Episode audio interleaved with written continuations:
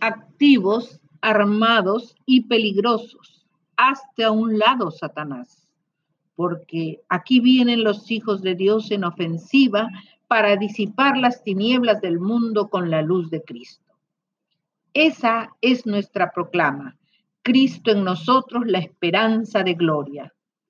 Pero como Pablo decía, no dejo de orar por vosotros y de pedir que seáis llenos del conocimiento de su voluntad en toda sabiduría e inteligencia espiritual.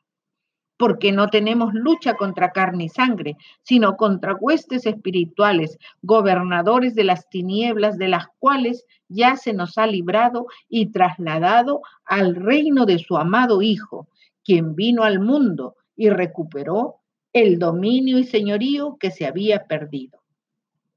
Y Jesucristo, al recobrar las llaves del reino, se las entrega a todos aquellos que tienen la revelación de su persona. Como dijo Pedro, tú eres el Mesías, el Hijo del Dios viviente, y si creemos en Él como Rey y Señor, redimidos por su preciosa sangre, tendremos las llaves con derecho legal para abrir y cerrar puertas. Y ninguna puerta que Satanás tenga cerrada aquí en la tierra podrá permanecer cerrada si tienes la llave correcta para abrirla. Jesucristo le dijo a Pedro, ve al mar, echa el anzuelo y el pez que saques, tómalo y al abrirle la boca hallarás un estatero. Tómalo y paga por mí y por ti los impuestos. Pedro ya estaba entrenado en la obediencia y fe, en quien era el que le hablaba. Ya se le habían entregado las llaves del reino y solo oyó y obedeció. Así como las llaves de carros inteligentes tienen códigos vocales con sensores de sonido súper sofisticado y reconocen la voz registrada en la computadora que se activa cuando el dueño del carro declara, ata o desata su activación, asimismo, los lugares secretos solo reconocen la voz de personas autorizadas para abrir o cerrar los cielos. Los hijos de Dios tienen acceso por revelación a llaves muy secretas que se les entrega conforme avancen a la estatura de Cristo. Recordemos que cuando los apóstoles navegaban en el mar de Galilea en medio de la oscuridad, vieron un fantasma, no reconocieron y se llenaron de temor. Pero el Señor les dijo, no temáis, soy yo.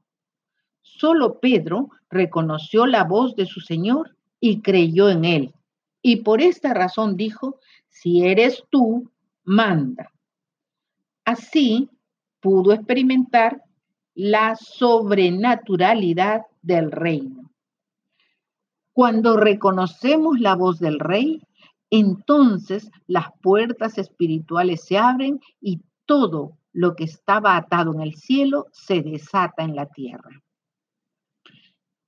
Y puedes cantar que un Cristo vivo vale más que un diablo muerto, pero si pierdes las llaves o crees que no las has recibido, lo único que evidenciarás será un comportamiento mundano, culpar a otras personas de todo lo que te ocurre. No cumples tu propósito en la vida, se detiene tu visión y se paraliza tu progreso. Si tu vida no refleja al que vive en ti, estás perdiendo el tiempo. Jesucristo vino a recuperar lo que se había perdido el reino de los cielos ya está entre vosotros. No dirán, helo aquí o helo allí, porque aquí el reino de Dios está entre vosotros, dijo Jesucristo. Amén.